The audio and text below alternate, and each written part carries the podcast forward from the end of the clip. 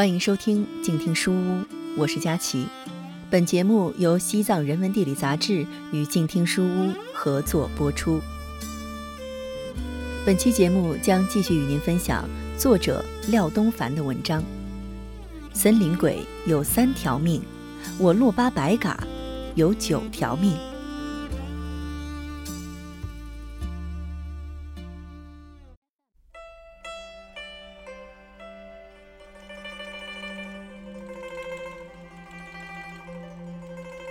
墨脱宗的历任宗本都是色拉寺的喇嘛，他带来的官员和助手也全部都是出家的僧人，有的受过沙弥戒，有的受过比丘戒。沙弥戒也好，比丘戒也好，其共同戒律有三条：一戒杀生，二戒邪淫，三戒妄语。这些人刚来的时候还规矩，不过。墨脱地方门巴族妇女实在太漂亮，太招惹男人爱了。阿旺贡布手下的人一个个都坚持不住了，花心了。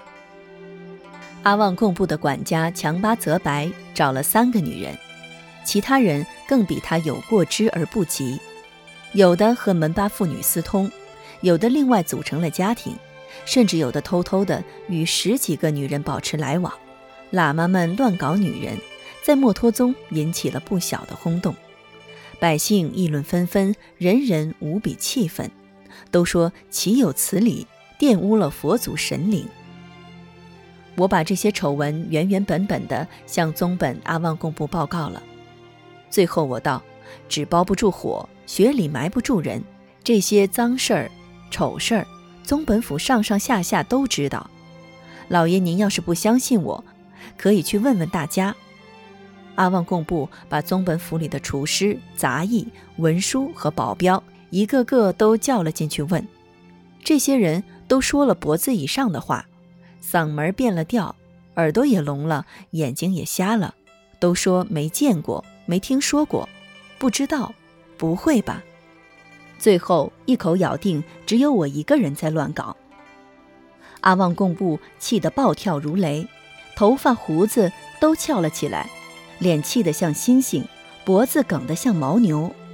阿旺贡布说：“我是往牛奶里掺血块，往喇嘛脸上抹锅灰，吩咐打手打了我一百皮鞭，还抄了我的家，把能值钱的东西洗劫一空。”案子还没有结，阿旺贡布急着到米林的派村去清理账目。他刚到派村，代理宗本久安顿珠捎信来说。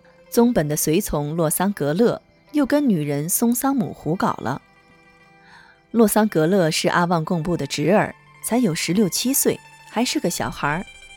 回到宗本府，不管三七二十一，命令打手把代理宗本久安顿珠和我关进了大狱，每人又抽了一百皮鞭。这回他不说我造谣生事了。久安顿珠的罪名是没有管好洛桑格勒。我的罪名是挑拨他和手下的关系。强巴泽白也被阿旺贡布赶出了宗本府，他倒是因祸得福，干脆和松桑姆结为夫妻，后来还生了两个男孩。我被关在大狱里，一直没有听到要放我的消息。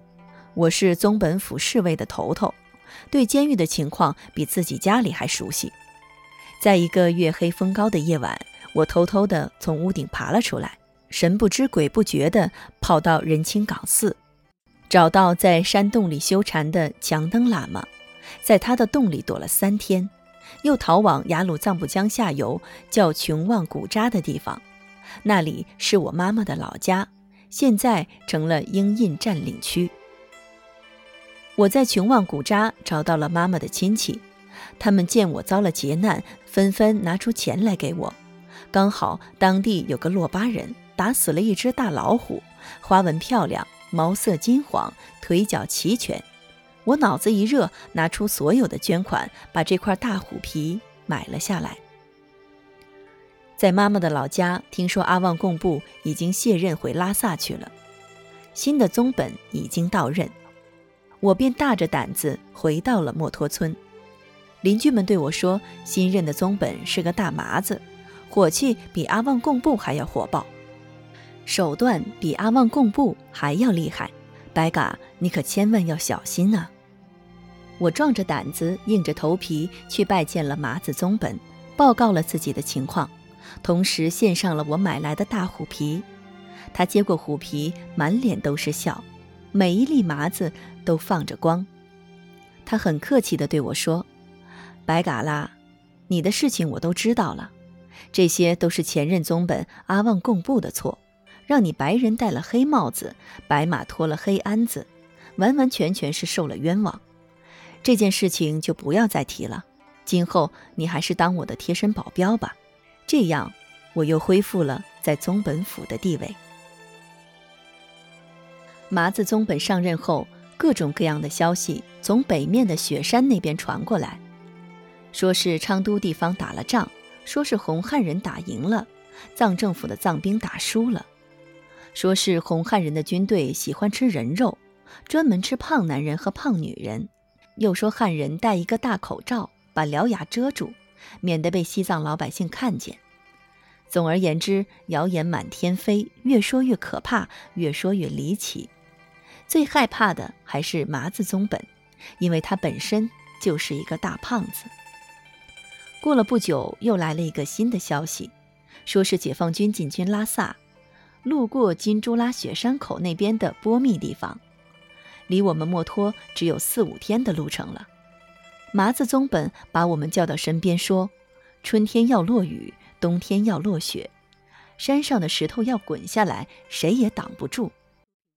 我们光在这里害怕也没用，不如我亲自到波密见见他们的头人，送些厚礼，请求他们不要到墨脱来。”我们翻山越岭，走了整整五天。到了波密的清多寺，拜会了驻扎在那里的解放军首长，献上了哈达和曼加酒。解放军首长非常高兴，专门举行酒宴款待我们。在酒宴上，麻子宗本说：“我们这回来是代表墨脱宗的头人和百姓，请求你们千万不要到我们那个穷山沟去。墨脱是个穷地方，到处是深山老林。”老百姓穷得像石头一样，挤不出半点酥油来。解放军首长说：“很感谢你们翻山越岭来慰问我们，也很钦佩你们的勇敢精神。不过我们是新军队，不是旧军队；我们是新汉人，不是旧汉人。就是我们派少数人到墨脱去，也不是去剥削那里的老百姓，更不是去要老百姓的东西，而是去替老百姓造福。这一点，请宗本先生。”一百个放心。从波密拜会解放军首长回来，麻子宗本的心里踏实多了。至少亲眼看到了红汉人的军队，没有在锅里煮胖子吃，嘴里也没有长什么獠牙，吃的也是大米白面和糌粑。他再也不用担心身体肥胖被汉人煮着吃了。有一天，宗本府的一个佣人来找我，他叫普多，我的好朋友。他说。白嘎，我们家里什么吃的东西都没有了，我的几个孩子饿得只剩下一把骨头，没有吃的不行啊。于是我狠着心，毛着胆子跟他爬进了宗本府的仓库，很快就被人发现了。守仓库的人开了一枪，打中了普多的屁股。我把他背回了家，幸好只伤了皮肉，没有打中骨头。过了不长时间，我正在山上烧荒。宗本派了两个打手，一左一右把我抓了起来，来到麻子宗本面前，我什么也没有隐瞒，一五一十的都讲了。麻子宗本命令打手打了我一百皮鞭，又把我关进了宗本府的大牢。后来麻子宗本给我戴上手镣脚铐，流放到南边的德尔贡地方服苦役去了。过了大半年，德尔贡寺庙的寺主宫绕喇嘛知道了我的情形。便写了一封信，拿出二十块大洋和一条哈达替我求情。宗本不敢违背宫让喇嘛的旨意，吩咐打手们取掉我身上的镣铐，让我回到墨脱种田去了。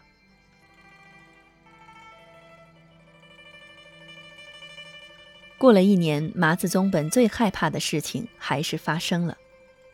一支解放军小分队从波密开进了墨脱宗。他们给村民的第一个印象是买什么东西都给钱，买一只鸡给一块大洋，砍一棵树给一块大洋。他们在村边开了一块小地，栽苞谷，种蔬菜。他们的蔬菜长得特别的好，辣椒像个小灯笼，苞谷像金棒棒。大家说：“天啦，这些汉人真是了不起。”过了不久，解放军小分队给我们开了一次会，大家你看我，我看你，没有一个人吱声。这时候我憋不住了，一下子站了起来，大声说道：“我叫白嘎，是半个洛巴人，半个康巴人。村里的妇女们被迫跟当官的喇嘛们睡觉，还不准我讲，讲了便要打屁股，让我蹲大狱。现在解放军来了，我整个的人都解放了。”我白嘎白的心，白的肺，都是向着解放军的。当时在场的宗本代表土登脸色很不好看，有人提醒我讲话小心一点。我大声地说：“我不怕，从今天起，我白嘎有靠山了。”德尔贡村的村长林珠接着说：“过去我们那里也来过汉人，不过他们是旧汉人，现在是新汉人。”谁仁慈，谁就是父母；谁宽厚，谁就是长官。尼姑有能耐，也能当国王。色拉寺的宗本们拿走了我们那么多的兽皮、染料和黄连，没有给过我们一分钱。现在来的这些红汉人，跟他们就是不一样。这样过了一年、两年、三年，墨脱人的日子慢慢过好了，盐巴有了。茶叶有了，棉布也有了，接下来成立了墨脱集宗办事处，我被任命为民政科长，每个月拿两百多块的大洋。过了两年，西藏平息了武装叛乱，我洛巴白嘎又成了统战人士和参事室副主任，享受副县级的待遇。往后的事情我就不想多说了，也没有时间多说了。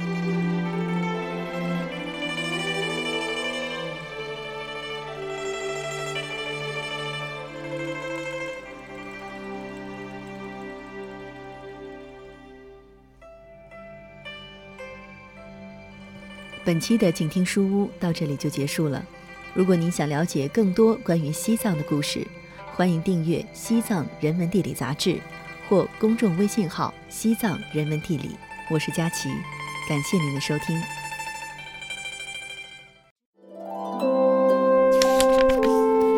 读书是我们了解世界的方法，也是我们每天最好的娱乐。每读一本书，都是一次修行。静听书屋，陪你在每一段向往阅读的路上。